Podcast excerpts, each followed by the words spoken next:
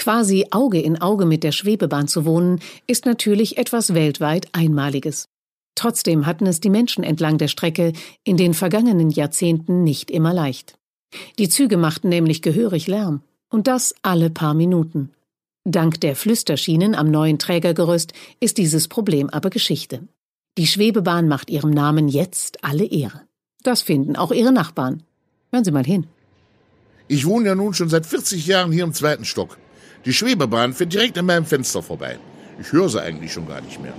Mit dem neuen Gerüst ist sie auch schon viel leiser geworden als früher. Das hat aber auch seinen Nachteil. Vorher konnte man an Quietschen immer merken, wie das Wetter wird. Wenn es besonders laut war, wusste ich, es gibt Regen. Jetzt muss ich dafür immer die Nachrichten hören.